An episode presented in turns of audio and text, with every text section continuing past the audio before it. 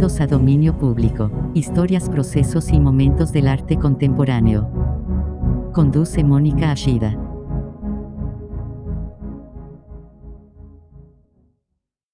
Pues buenas noches, bienvenidos a Dominio Público, historias, procesos y momentos.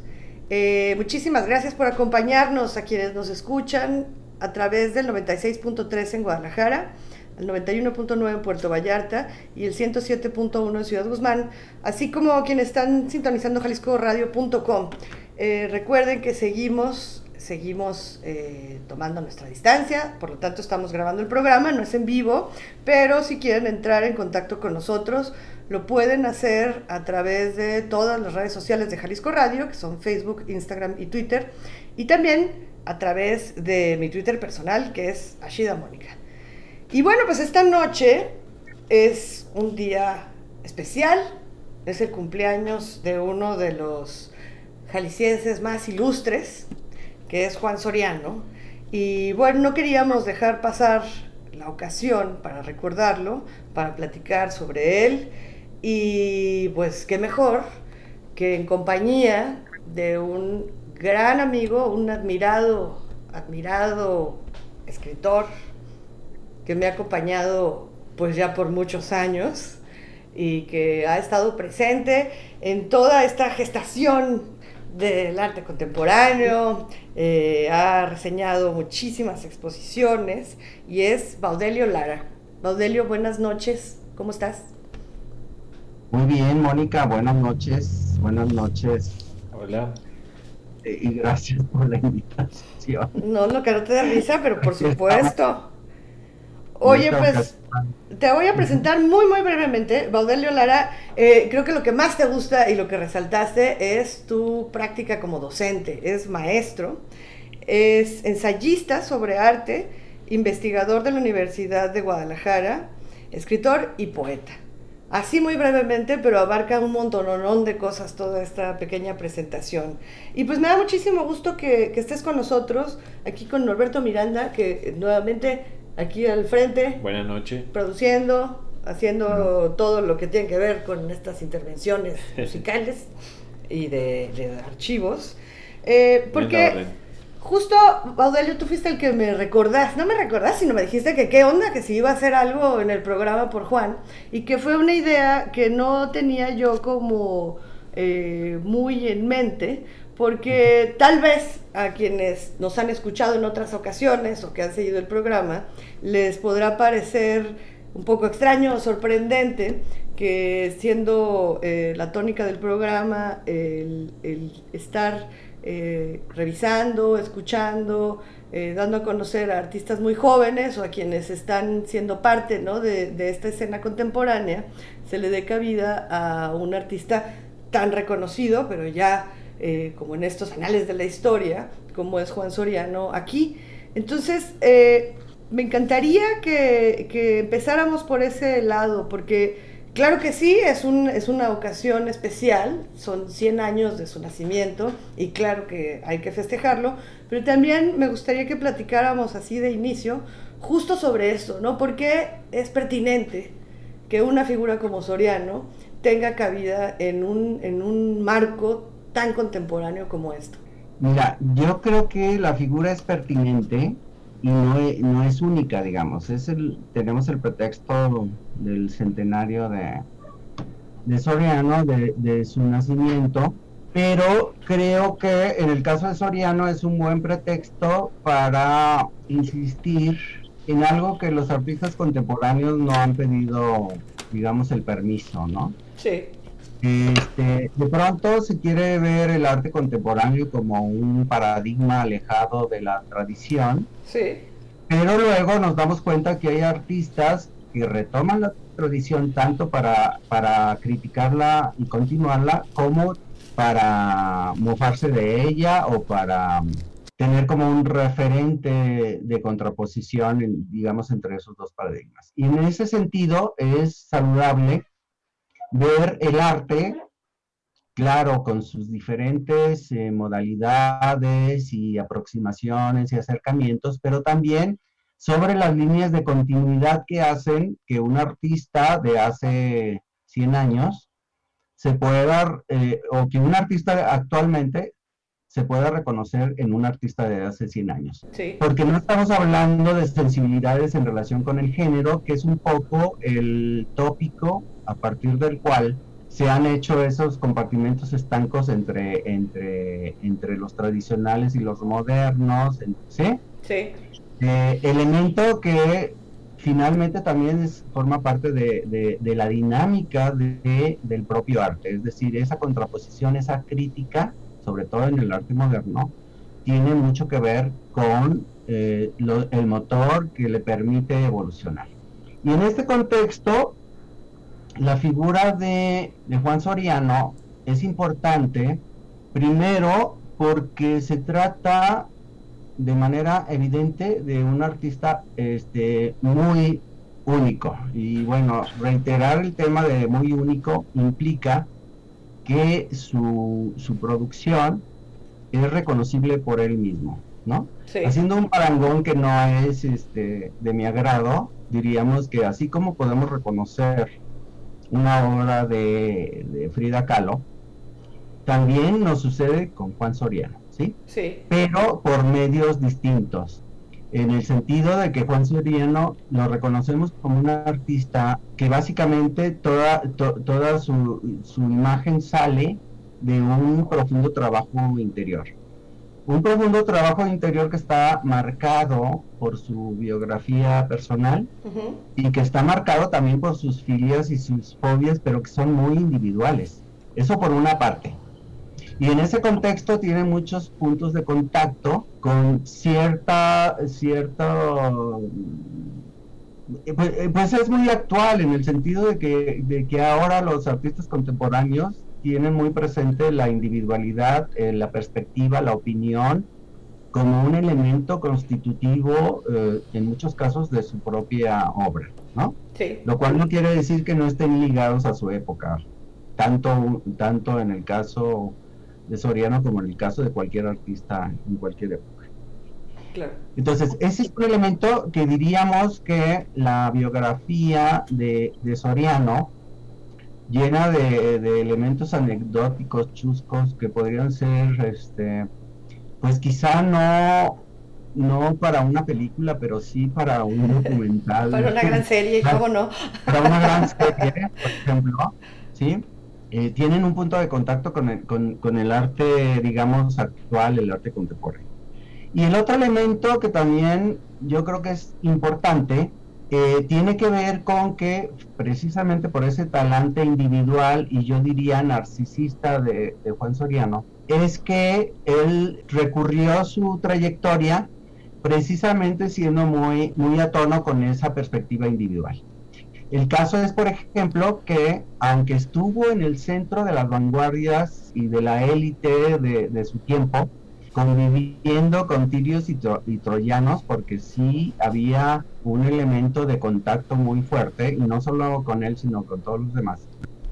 Nos damos cuenta de que él, este, propositivamente y a veces de manera explícita y conflictiva, rehuyó tomar posición en un ambiente en el cual el discurso ideológico político se traducía en manifiestos. entonces el, manifiesto es que el, artista, la, la, cosa artística surge del individuo y surge de un trabajo personal y surge de un concepto de autenticidad que no estaba muy este, en boga en su época. ¿sí? Sí. Y, vemos que de pronto su biografía personal a lo mejor pudo haber, eh, pudo, pudo haber definido esta doble actitud, seguramente. Un elemento como muy importante que, que, igual tiene que ver con su actitud, por ejemplo, hacia la sexualidad, tiene que ver, por ejemplo, con el tema de que fue, eh, fue un hijo menor, un hijo, el más pequeño, eh, de, una constitución enfermiza y muy sensible y rodeado de mujeres. Él, menciona que siempre había estado, que siempre estuvo rodeado de mujeres. Bueno, también este, parte de su éxito social, porque también eh, tuvo mucho ascendientes, eh, era de que era el centro de la atención. Y tiene que ver también con su biografía particular, eh, eh, con, su, con su llegada a la Ciudad de México, en una época en que para nosotros lo que llama la atención es que tanto en Guadalajara como en la Ciudad de México parecía que todo el mundo se conocía, ¿no? Sí él lo planteaba, eh, parecía, parecía, que estábamos ante ciudades, este, bueno, en la, en la plena provincia, nada más que el DF era el, centro, ¿no? Y, y, esto tiene interés porque de pronto él se quejaba mucho de, pues, de depresiones y de conflictos y todo eso. Eso no le impidió tener un, un ascendiente y ser el foco de atención y, ser un elemento, digamos, importante en los círculos intelectuales y artísticos en, los que se desarrolló. Y bueno, eh, parte de esta situación que también tiene que ver con su talante artístico, seguramente es la influencia de un personaje también único e importante en su vida, que tuvo un, un talante de mentor ¿no? Que fue este um, Chucho Reyes Ferreira, ¿no? De pronto, el, libro de Poniatowska, titulado Juan Soriano, niño de, mil años, nos remite a lo mejor un tópico que es como que Soriano era, digamos, precisamente un niño de mil años.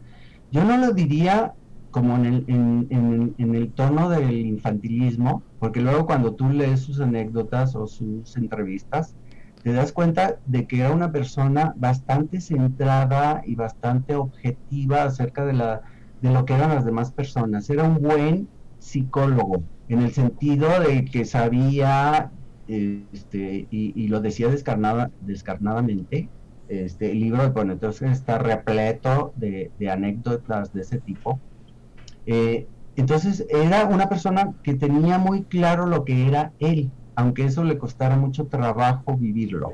¿Sí? Pues sí. Oye, eh, Baudelio, pues ¿te parece si escuchamos un primer corte musical? Porque a lo largo del programa vamos a platicar mucho sobre, sobre este anecdotario, sobre su vida, sobre ciertos momentos, ¿no? Como claves eh, dentro de, su desarrollo como bien dices, personal, no solamente en, el, en el, artístico. Y vamos a estar escuchando cosas relacionadas con otra etapa de la cual hablaremos más adelante, que fue justamente la poesía en voz alta. ¿Y qué es lo que vamos a escuchar primero, Norberto? Pues en este momento vamos a escuchar una pieza que nos contextualiza un momento de, de, Soriano llegando al, Distrito Federal, de lo que se escuchaba en las tertulias en las que frecuentaba, en las que mencionan que se invitaba a los a la torre, que, que, este, cantaban e, e, interpretaban algunas canciones medievales. Entonces, este, con fin de, de, relacionarlo, pues tenemos una pieza de, de, las que se podían haber estado escuchando en esas, en esas tertulias. Pues vamos a oírla y regresamos para seguir platicando con Baudelio Lara. No se vayan. En la fuente del rosel, la Amen.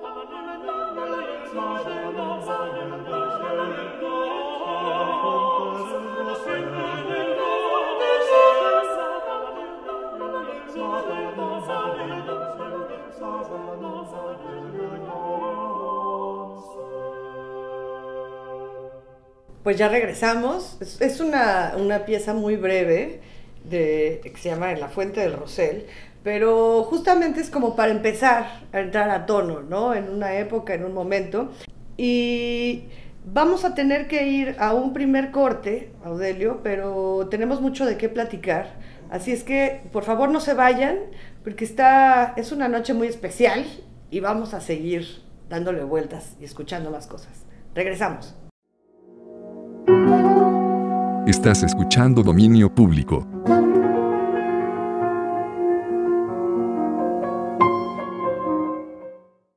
Pues ya estamos de regreso aquí en Dominio Público en esta edición especial, llamémosla así, ¿por qué no? Eh, con motivo del centenario del cumpleaños número 100 de nuestro admiradísimo Juan Soriano. Y esta noche platicando con Baudelio Lara. Eh, Baudelio, antes de irnos al corte, eh, nos platicabas un poco, estábamos viendo, ¿no? Esta pertinencia, esta, esta, esta liga de Soriano con la contemporaneidad y de cómo efectivamente una figura como él, claro que tiene cabida, ¿no? Y es, y es absolutamente eh, lógico en este, en este camino, ¿no? En esta línea que, que sigue el arte para tener para aprender de las consecuencias, para verlo. Y, y hablando, eh, lo verán ustedes a través del programa, como en su propia vida, en, en, los momentos que le tocó vivir, en las cosas en las que participó y la manera en las que enfrentaba todo esto, pues hay una, una clara referencia a, a, lo que estamos, eh, o a lo que nos toca ahora eh, ser parte ¿no? en, esta, en esta escena artística. Y empezamos tal cual por el principio, ¿no? Estábamos platicando un poco de este contexto provinciano, en este Juan eh, niño, rodeado de mujeres que marcaron su vida indisolublemente, y en cómo justo este ambiente, eh, tú hacías referencia en, mientras platicábamos fuera del aire, eh, a Agustín Yáñez, ¿no? En, en, esta idea de la provincia, de, de, esta familiaridad, de todos cercanos, de que todos se conocían, y que nos lleva a ver un poco como las condiciones en las que se forma la personalidad de, este gran artista, pero que también mucho tendrían que ver probablemente con, su salida de, la ciudad, ¿no? con el irse tan joven de Guadalajara para migrar a la Ciudad de México y volverla su residencia, entre otras tantas, ¿no? antes de, de sus residencias europeas, pero que, que, ya marcan como un inicio eh, muy, muy importante dentro de su desarrollo artístico, siendo que se llevaba consigo el ejemplo, ¿no? Como esta, esta cercanía con Chucho Reyes Ferreira y con, con, con los grandes eh, de, del momento en Guadalajara. O sea, no iba siendo un, un niño ingenuo que no supiera nada, sino que, bueno, ya había estado con grandísimos artistas. Sí, pero, pero esa imagen siempre es retrospectiva, digamos. En, en la época, del, como describe Soriano a este Chucho Reyes, es que era un anticuario y de hecho como que no le prestaba demasiada atención en términos de que iba a su, a su taller, a su negocio, creo que tenía un negocio de antigüedades. antigüedades sí. Y entonces sí, de, de, una manera, digamos, informal, quizá más propositiva de, de parte de Chucho Reyes, es que lo, lo, lo, llevó, digamos, a hacer como las conexiones en términos de lo que significaba el arte. Él, él menciona, por ejemplo, que Chucho Reyes fue el que, el que le enseñó lo que era la belleza, mm. ¿sí? Pero no a través de un programa, sino sí. básicamente a través de... Eh, de hecho, hay una anécdota de que de pronto le ayudaba a Chucho Reyes, porque sí era diestro desde chico en, en las lides de la pintura y el dibujo, a falsificar este, antigüedades y las vendían. Ok. ¿no? no sabemos si eso es muy bueno que se sepa, pero bueno, ya ni modo. Bueno, eh, tiene valores encontrados una, tener una artesanía falsificada de Chucho Reyes ahora, ¿no? Y, y, por, y con la mano de Soriano, ¿no? Así doble. Por ejemplo, ¿no?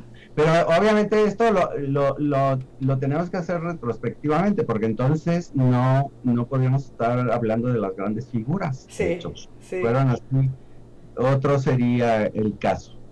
Entonces, para, para, para Soriano, la casa de Chucho Reyes, según cuenta, le parecía la casa de un brujo lleno de objetos disímiles pero sobre todo Chucho dice, Chucho era un joven anticuario que me dio mis primeras lecciones de belleza. No está diciendo mis primeras lecciones de pintura, Sí, sí, sí.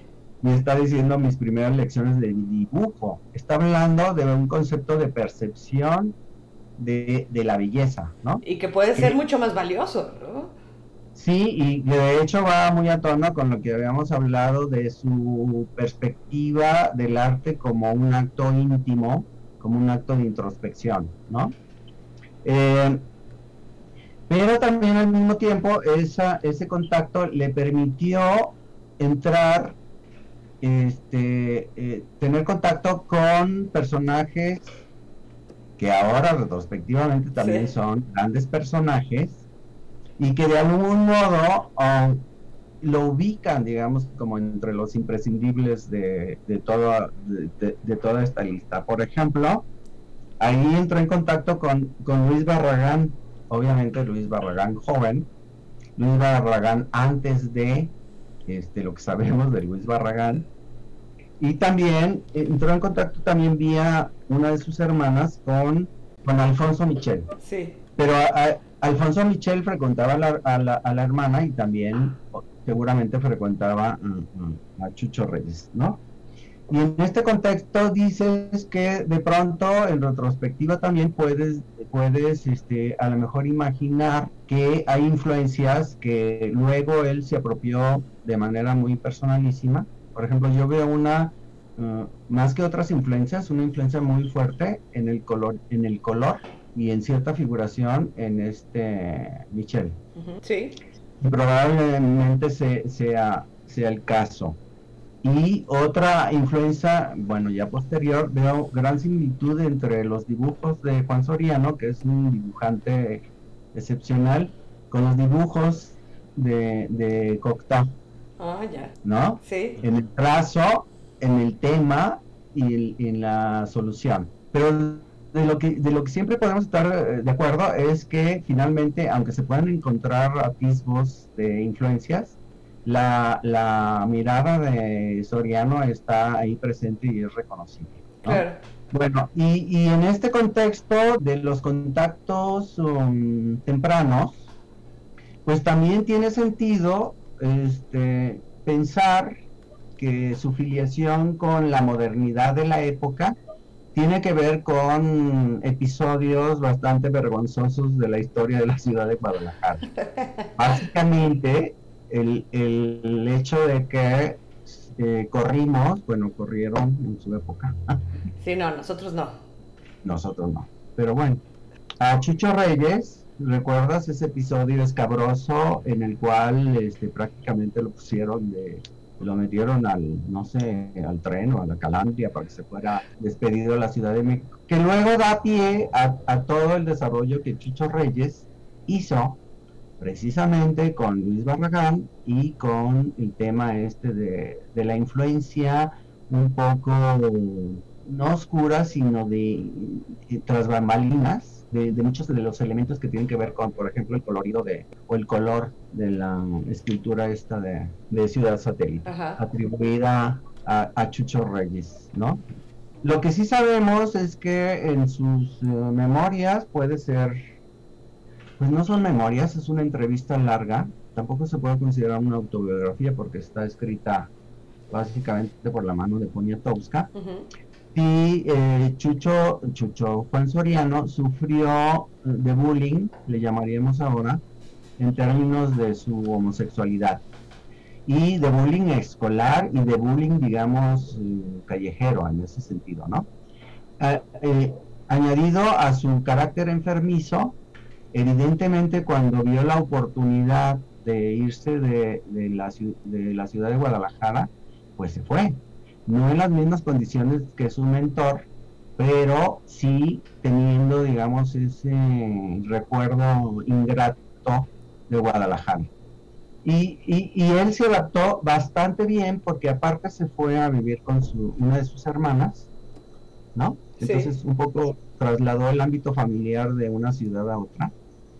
Y ahí es cuando comienza y cae en el centro, como supongo que para sus contemporáneos era como una novedad porque él se va a los 14 o 15 años de Guadalajara. Entonces imagínate llegar a un círculo este, de intelectuales y de artistas en el, cual con el desparpajo de la adolescencia, pubertad, que aparte su carácter e- era así, se, se metía este, como Juan en su casa, literalmente, y, y, y, y, entonces to- sobre todo las mujeres lo, lo- lo querían lo querían bastante, ¿no? Y entonces es interesante porque no hay referencias en cuanto a su educación. Este, su educación primaria parece que la pasó en, en un colegio italiano, lo cual también nos da como un antecedente de sus filias después cuando se va a vivir a Italia Sí, a algunos Roma. años. Y que también ahí empezó a conocer el arte italiano clásico, ¿no? Junto con lo que le enseñaba Chucho, Chucho Reyes, ¿no?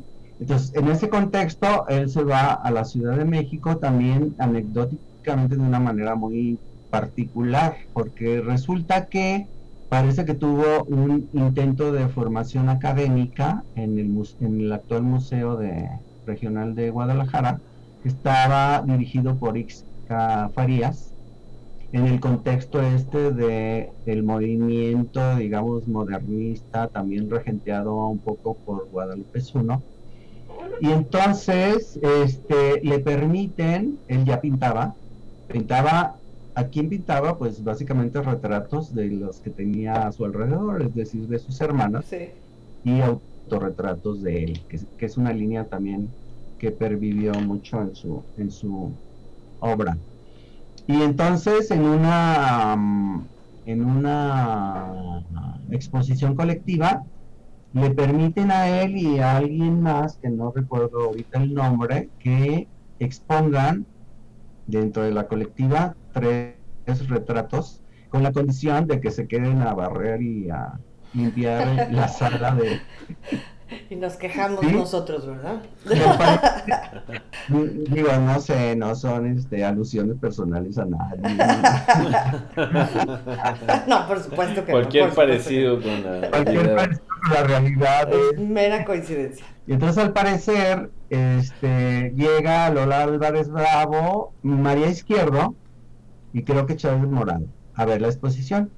Y resulta que ellos están de cuidadores de la expo y entonces les, les preguntan de quiénes son los retratos, entonces él entra en contacto con ellos.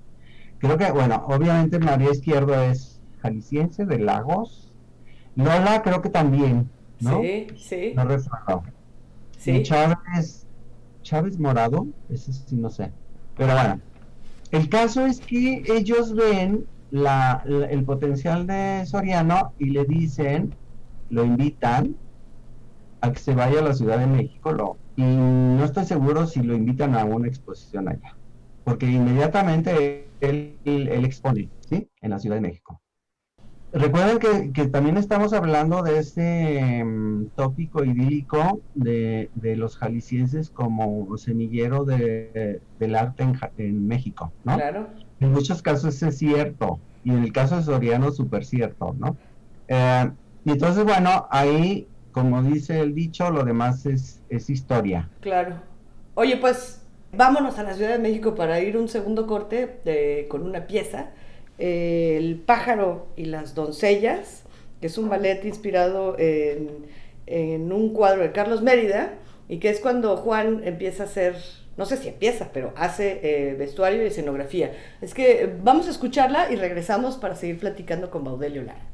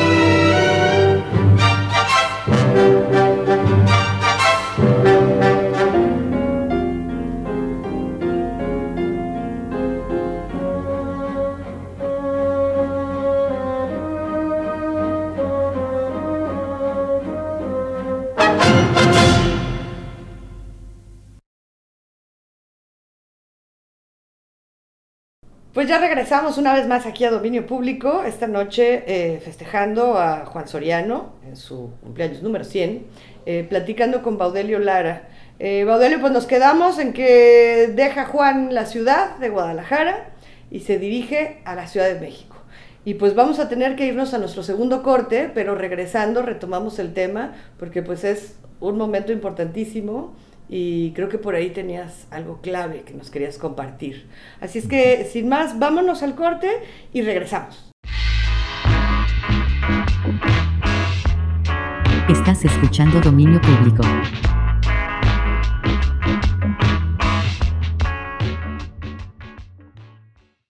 Pues ya estamos aquí con ustedes una vez más en Dominio Público. Eh, Baudelio, Baudelio Lara nos acompaña y estamos hablando alrededor de la vida y la obra de Juan Soriano. Y Baudelio, nos quedamos antes del corte en este momento crucial en la vida de Juan, que deja la ciudad de Guadalajara para irse a la capital del país. Sí, bueno, de algún modo fue, digamos, un- una invitación expresa. Obviamente, Izquierdo, Lola Álvarez, sabían que, este, bueno, detectaron el talento a tiempo y sabían que si, iba, si se quedaba en Guadalajara no, no iba a prosperar. Eso, ciertas generaciones, sobre todo de ahí en adelante, quizá hasta los noventas, era como el, el camino eh, necesario si querías progresar en una carrera artística. Sí, A partir de los ochentas finales y noventas, caída de moda de Berlín, internet, etcétera, etcétera, esto ya se volvió efectivamente global. Ahora ya no tienes que salir de tu ciudad para estar dentro del, del mainstream, digamos, ¿no? claro. Total, que, que se va y entra en contacto eh, con la intelectualidad y, y, y los artistas de, y más importantes de, de su época. Y básicamente ese fue, digamos, ya la historia de, de su vida hasta prácticamente... No, pues ya la historia de su vida Sí. en. Entonces, la, la, la única diferencia, que eso es lo- el otro punto que quiero resaltar de la posibilidad de continuar viéndolo como un referente moderno, si no, si, si no quieres contemporáneo, es que básicamente eh, él este, puso sus límites muy claramente acerca de lo que él consideraba arte y entonces eh, estableció, aunque la distancia, mm, no en términos polémicos, sino en términos de simplemente como él era, establecer los límites con las personas, con respecto a lo que llamamos la Escuela Mexicana de Pintura, y que básicamente pues se trata de los tres grandes o de lo que implica lo que hasta la ruptura de eh, el movimiento de la ruptura José Luis Cuevas llamó el, muro de nopal pero él lo hizo en la práctica, es decir, no tuvo, eh, es decir, estaba fuera de, su, de sus planteamientos hacer un, un manifiesto sobre eso, simplemente lo actuaba, o simplemente no iba, o simplemente lo hacía. De ahí que quede un poco eh, el tema de, su personalidad así como muy inestable en ese sentido, muy voluble, muy sí, porque hacía prácticamente lo que lo que lo que él, quería y le gustaba hacerlo a, a su modo, digamos, ¿no? Y en este contexto creo que fue un adelantado porque lo hizo en la práctica e hizo cosas que el resto de sus amigos de la época no se atrevió a hacer. Una de ellas es el tema de viajar, de no estar este, eh, metido en, en México, ¿no? Sino, al igual que algunos otros, como el caso de Paz, como el caso de Fuentes, como el caso también de, de se, abre hacia, hacia, hacia el exterior, que es completamente, bueno, no es completamente distinto, porque también este, la escuela mexicana planteaba un cierto programa ideológico, pero también era bastante cosmopolita, ¿no? Era como, como implantar un sentido de lo mexicano, pero teniendo muy consciente también que México formaba parte de un contexto global, ¿no? Era el programa de la identidad. Y en el caso de Juan Soriano, su programa de la identidad era él mismo. ¿sí?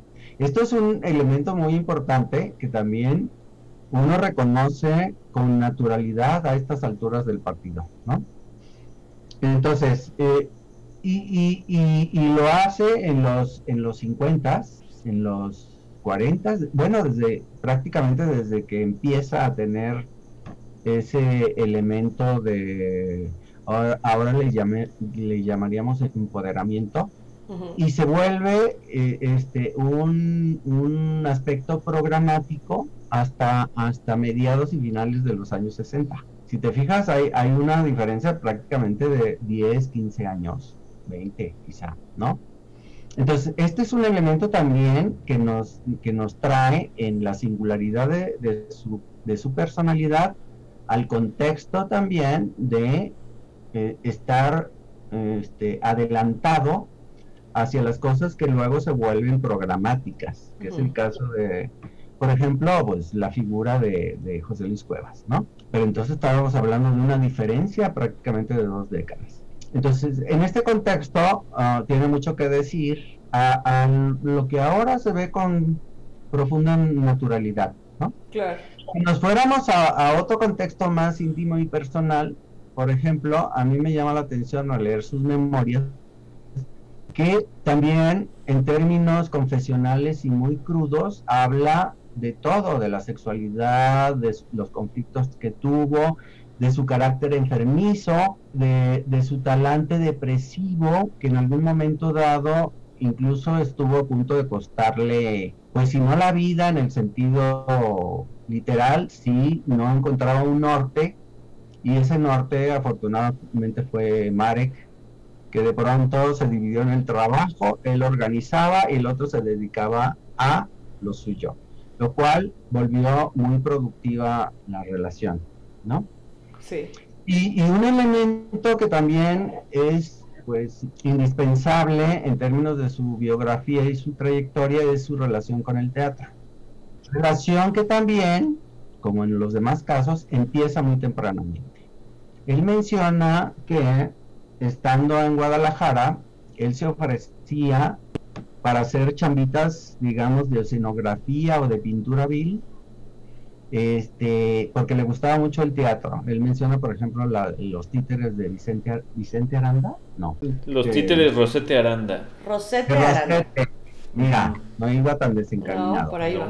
Y luego platica que vino esta María Teresa Montoya, la compañía de María Teresa Montoya al teatro. Este, menciona el teatro principal, yo no lo ubico en Guadalajara, ¿cuál sería? No, creo que haya sido el teatro de Gollado, a lo mejor era otro teatro. Este, y eh, que se ofreció también para hacer la escenografía y para prácticamente traer llevar los chicos, porque le interesaba mucho ese tema, ¿no?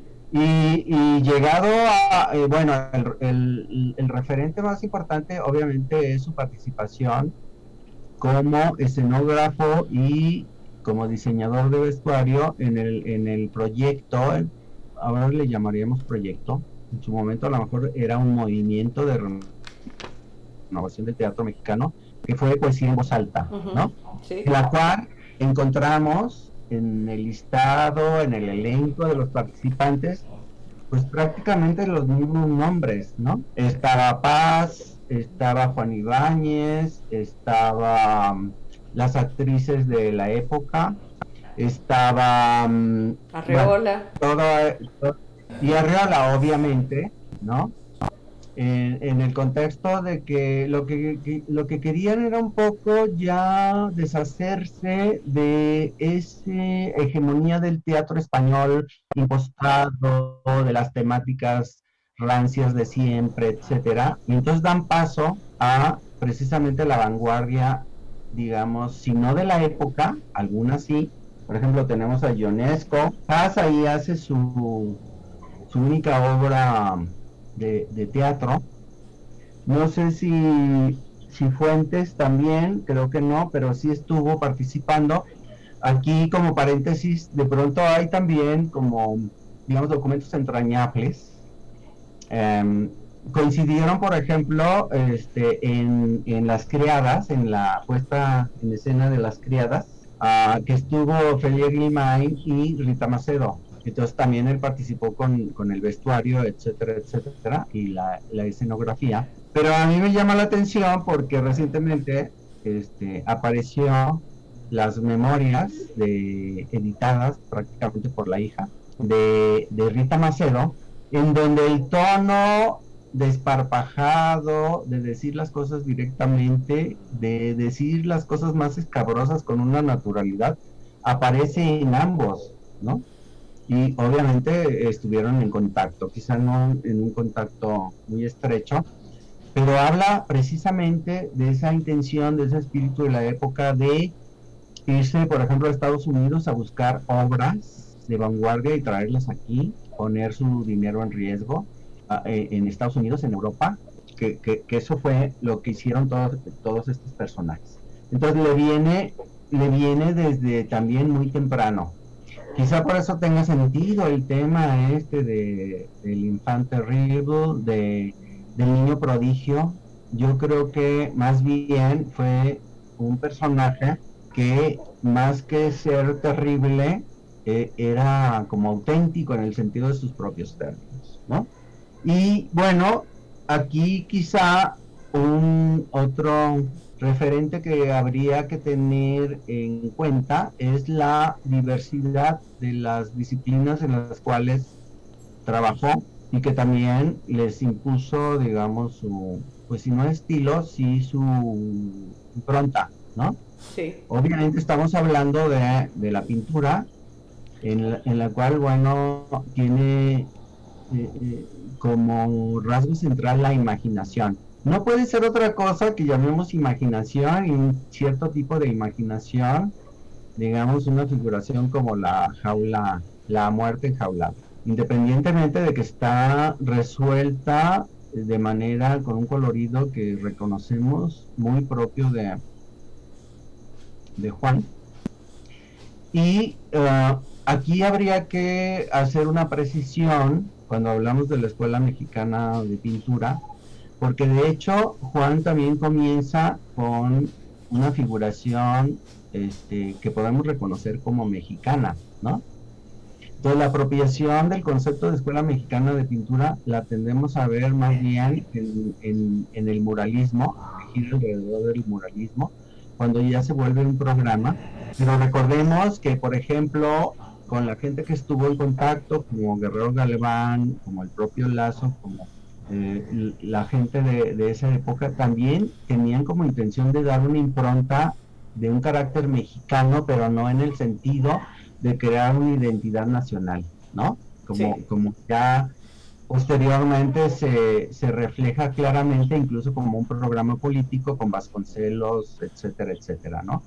Y entonces eh, su- su- su- sus espacios obviamente son yo lo veo como una trayectoria secuencial, digamos, que empieza con pintura y dibujo como dominio en términos de estar buscando, digamos, su, si no su propio estilo, sí como las soluciones específicas para la obra que tenía enfrente, que es muy distinto del estilo, ¿no? Hay búsquedas que son como muy, muy externas, como su periodo que es eh, abstracto, pero luego pasa también al tema en el cual también es reconocible con obra gráfica y eh, su trabajo en vestuario y, escenografía. Y por último, yo lo reconozco más, que, creo que para nuestra generación, la generación, lo más reconocible, dada la oportunidad de, verlo, son su escultura que ya es un periodo un poco con la, con la tranquilidad que le da ya estar en pareja, etcétera, etcétera, se vuelve un tema como pues muy importante y que quizá sea al, que tenemos más acceso porque buena parte de ella es, escultura pública. Oye, además, alguien a quien no le daba miedo experimentar ni siquiera ya a una edad avanzada, ¿no? Es decir, ya hablamos de que era dibujante, eh, se desarrollaba en la pintura, en la escultura, en la escultura pública, ¿no? Pero también en la cerámica y un, un terreno en el que casi nadie menciona, pero que tiene piezas maravillosas, que fue justo el desarrollar gobelinos. O sea, es uno de los primeros artistas que se atreve, ¿no? De, junto con Tamayo, a experimentar con esta, que no es una nueva técnica, por supuesto que no, digo, ancestral que conocían, pero sí como con este nuevo tratamiento de, versión hasta contemporánea, ¿no? De cómo experimentar con otros medios, cómo relacionarse con, con los artesanos para poder crear obras maravillosas. Claro, y ahí, bueno, a lo mejor tú tienes más información porque básicamente su producción, por lo menos la que está consignada en su página web, son los este, tapiz, que, que, básicamente pues no es correcto. Bueno, pues sí son Es una forma, un tapiz al alto liso, pero... Forma de, ¿sí? Sí. Y esto, digo, porque no hay referencia, aquí por ejemplo una anécdota interesante, tenía con un amigo, con Víctor Ortiz, una, un diferendo de, de, yo le decía que cuando le dieron a 1987 fue un año fue un año importante para él porque le dan este el premio nacional de, artes y le dan el premio Jalisco. No, no me acuerdo cuál va primero o cuál va después no pero lo que sí me tocó ser testigo presencial fue de las actividades de la exposición y las actividades alrededor que hicieron para la entrega del premio.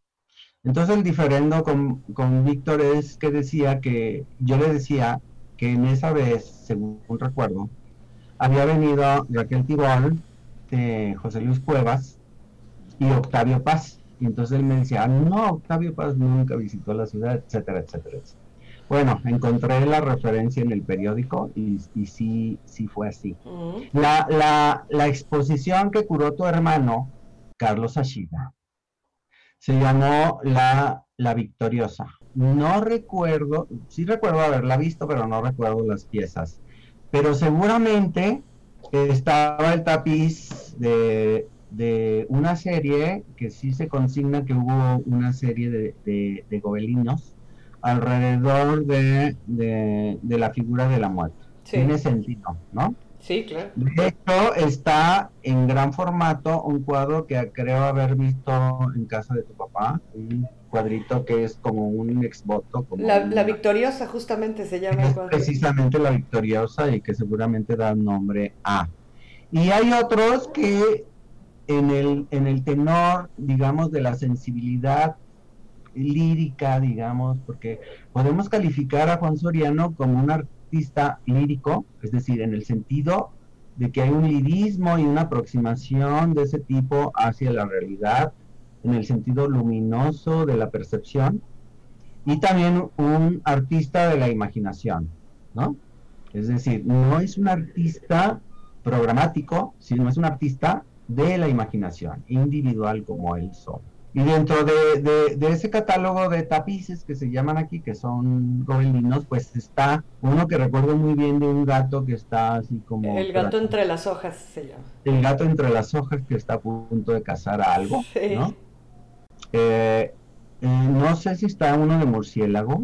Ahí eh, está eh, Tres hormigas, que es muy bonito. Uno del río, que es sobre un dibujo, un dibujo así muy rápido, de unos peces.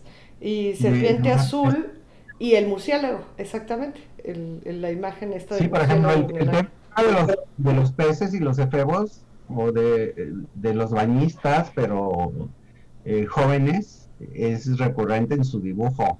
Recuerdo que, que Carlos me prestó un, un grabado en donde está un chico, debe, debe ser Apolo, si no es que es Marek. Probablemente. Está, probablemente, y está este, sumergido en el agua, se nota que está flotando, pero eh, los peces este, le están besando la- el contorno de la figura, es decir, un pez le, besa la, cabeza, otro el hombro, otro el- no sé si la nalga, porque es un dibujo erótico, claramente. Entonces me lo prestó y e hice un fusil, porque básicamente hice la figura del el contorno del, del efebo, porque básicamente si tú dibujabas o copiabas los, los, los peces, ya tenías la figura del- de la persona, ¿no? Eso está en uno de mis libros de poemas, me acuerdo muy bien porque es como entrañable, como recuerdo, no solo de Juan, sino de la situación. Entonces, en este contexto, digamos, ahora parece que va a haber eh, algún, algunas, eh, Marek parece que estaba tratando de organizar una exposición, digamos, conmemorativa, en donde, en este, en el museo que tienen, En Cuernavaca. en Cuernavaca, donde está buena parte de, No sé, Juan de Soler. la obra heredada, digamos.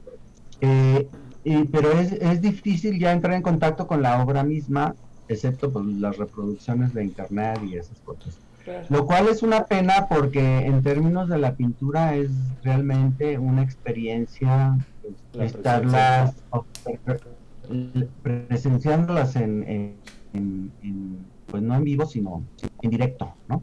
Por, por los colores, por pues básicamente es lo mismo que pasa con las obras de, de este um, ay, se me olvida. El de las sandías Tamayo. Tamaño. de tamaño, ¿no? Una cosa es la reproducción y otra cosa la experiencia de ver esos colores encendidos en vivo, ¿no? Claro, claro.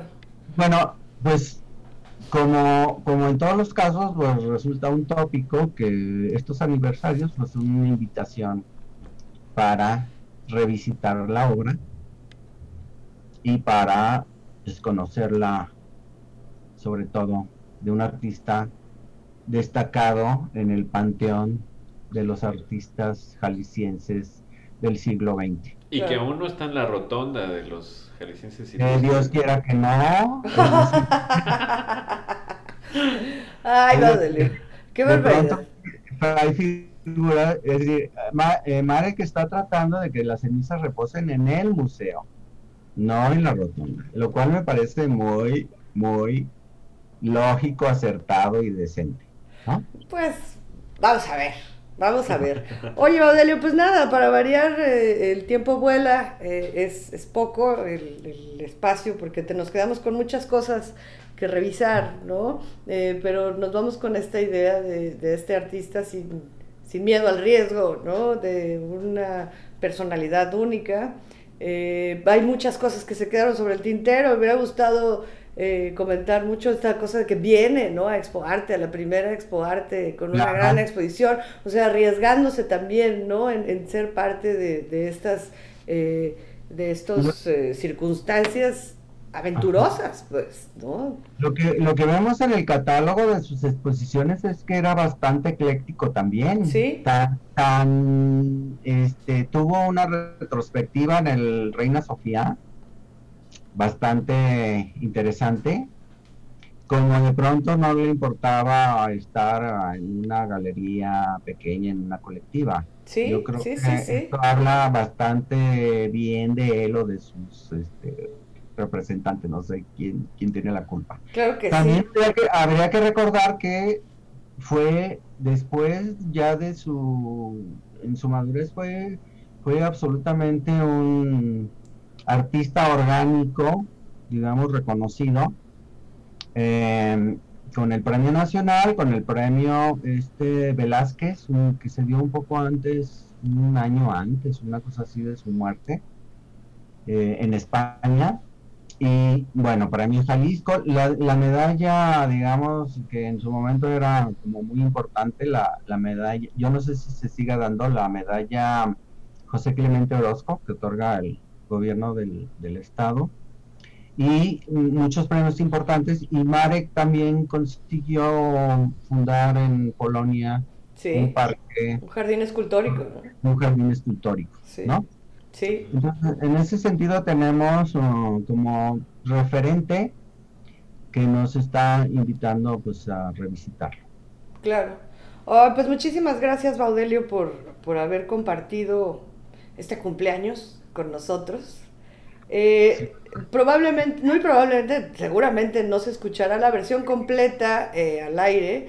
Tenemos por ahí eh, justo una, una parte de, de la hija de Rapacini, de esta obra escrita por Octavio Paz, que, que es una adaptación de, de Daniel Catar. Y pues nada, recuerden que lo pueden escuchar íntegro a partir del día de mañana eh, en las redes sociales. Si buscan en internet dominio público, en eh, Spotify o Anchor, sí, sí escucharán pues toda la plática, eh, también todas las, las piezas que están por ahí, para que no se lo pierdan y no se queden con las ganas, porque siempre nos quedamos con las ganas de más, pero pues así es Claro. esto. Así es que mil gracias, eh, Baudelio, por haber compartido esta velada con nosotros. Mónica, Mil gracias. Norberto Ah, muchas gracias. por seguir Perfecto, produciendo los gracias. programas. Muchas gracias al Patronato Arte Contemporáneo con su programa Apoyos PAC. Gracias a Jalisco Radio, a los técnicos que están en cabida y llevan a, eh, a ustedes este programa. Y pues nada, esperemos que sigan con ganas de escucharnos la próxima semana. Buenas noches. Buenas noches. gracias.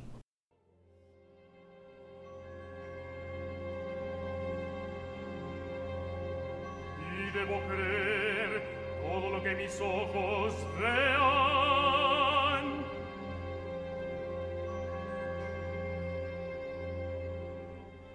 No, Beatriz, me pides muy poco,